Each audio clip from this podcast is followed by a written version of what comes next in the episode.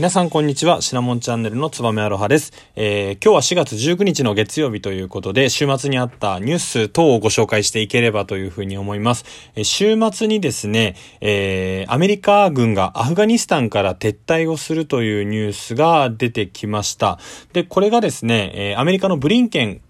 国務長官。日本で言うと、えー、外務大臣に近しいポストなんですけれども、えー、アフガニスタンからアメリカ軍を撤退させると。で、理由というのが中国であったり、新型コロナウイルスのパンデミックに資源を集中させるというバイデン政権の目標と一致するので、えー、撤退をしますというような発表をしました。まあ、これではですね、えー、バイデン大統領が4月の14日にですね、アメリカの同時多発テロから20年目となる今年の9月11日までにアフガニスタンからアメリカ軍を全面的に撤退させると発表したことを受けて、ブリンケン国務長官もそうしますよというふうに、えー、発表をしたんですね。で、そもそもですね、なぜアメリカ軍は、えー、アフガニスタンに今まで駐留をしてたのかというとですね、えー、まあ、きっかけとなったのは先ほどもお話ししたように、2001年の9月11日に起きた、えー、大規模な同時多発テロが原因なんですね。では皆さんご存知かとは思うんですけれども、まあ、ハイジャックされた旅客機がニューヨークの貿易センターえー、世界貿易センタービルとですね、ワシントンにあります国防総省に突入して、で、もう一機が、えー、ペンシルベニア州の南部に墜落をしたということで、えー、まあ、反抗した人たちも合わせてですね、2977名が死亡をした、まあ、かなり大きな、え、テロ事件になってます。で、まあ、この時はですね、まあ、もちろんアメリカ国内で被害者、えー、日本の方もいたみたいですけれども、被害者が出、被害者が出たので、えー、関係各国の怒りっていうのは、まあ、当然激しくてですね、えー、報復っていうのを求めて、まあ、その当時の国連の安全保障理事会でも武力行使が事実上容認をされて、アメリカ軍はですね、アフガニスタンに対して、えー、派兵を行いました。で、アメリカはですね、この事件っていうのが、イスラム過激派組織のアルカイダの犯行であるということを、まあ、まず、えー、まあ、決めたというかですね、分析をしたんですね。で、このアルカイダの指導者である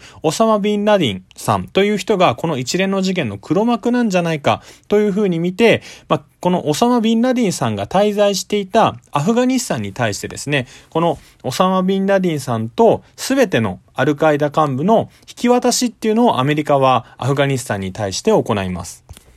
ただこの引き渡しの要請を受けたですね、このタリバン政府っていうこのアフガニスタンのイスラム、イスラム神学者、イスラム教の、政府はですね、証拠がなければ引き渡しはできないとして、アメリカの最後通帳、もうこれ最後のお願いですよっていうのにも応じなかったんですね。で、アメリカであったりイギリスっていうのは、アフガニスタンはテロリストをかくまってるっていう風にして、えー、2001年の10月7日からですね、航空機であったり、巡航ミサイルによって攻撃を行って戦争がここから始まりました。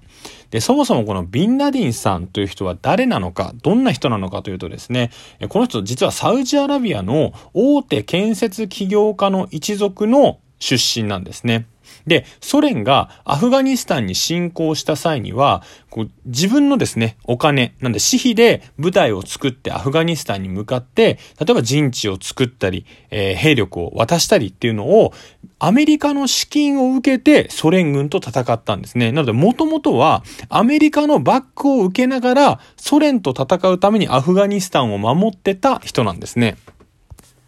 で、この時の戦いはですね、結果的にこのビンラディン率いるアメリカのバックを受けている部隊っていうのはソ連に勝つことができたんですね。で、ソ連がえー、まあ、敗退、いなくなった後ですね、まあ、母国、サウジアラビアに帰ったところ、まあ、もちろん英雄視をされてですね、イラクがクウェートに、クウェートという場所に、えー、攻め入って侵攻して始まった湾岸戦争っていうのにも自分でですね、部隊を立ち上げて多国籍軍。なのでこの場合、まあアメリカとかイギリスの方だと思うんですけれども、多国籍軍に、えー、加わったとえ。ただですね、このイラクが負けを認めた後もですね、アメリカ軍っていうのはサウジアラビアに駐留を続けていたみたいなんですね。この湾岸戦争の時。で、まあ、それを見てですね、この異教徒の軍、なんでイスラム教じゃない人たちは、